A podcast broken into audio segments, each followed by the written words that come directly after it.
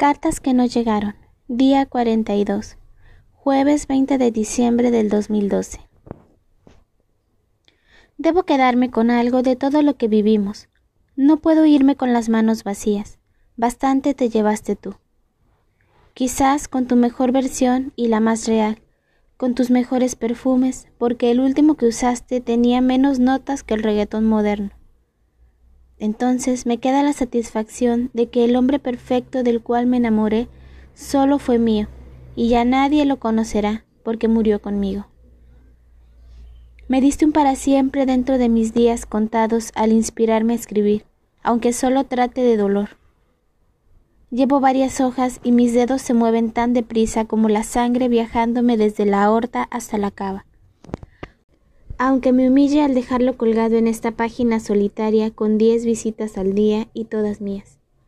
Pero ansío que una sea tuya, que recuerdes a este intento de escritora sabandija que juega a nadar en el ciberespacio, que te utiliza de musa y de tintero, aunque nunca más tu espalda sea mi papiro.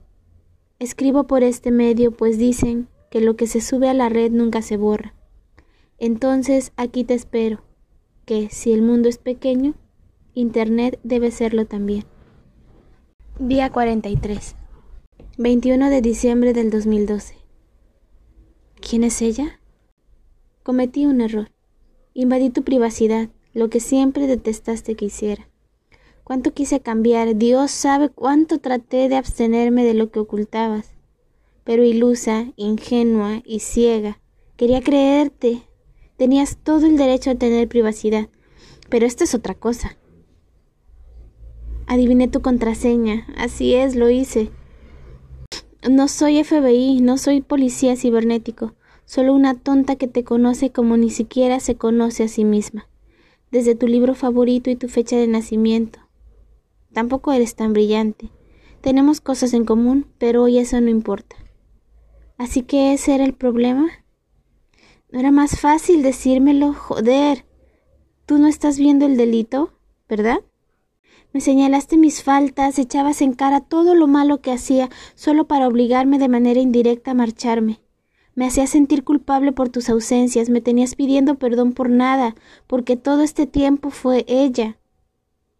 Ni idea tenía que estaba compitiendo por tu amor. Era evidente que tenía la carrera perdida. Me tenías de un lado y a ella del otro. El problema es que ella ocupaba el lado bueno, mientras a mí me dejabas quebrarme para regalarte en bandeja mis pedazos por si alguno te servía. Y aunque le digas que la quieres, le mentiste también. ¿O ella sabe de mí? ¿De tu doble vida? ¿De que en la lengua retenías mi nombre para no decírselo? No, no lo sabe, no estaría allí. Maestro de la mentira, ¿cuándo entró a tu historia que no lo supe ver? El fin del mundo solo sucedió en mí.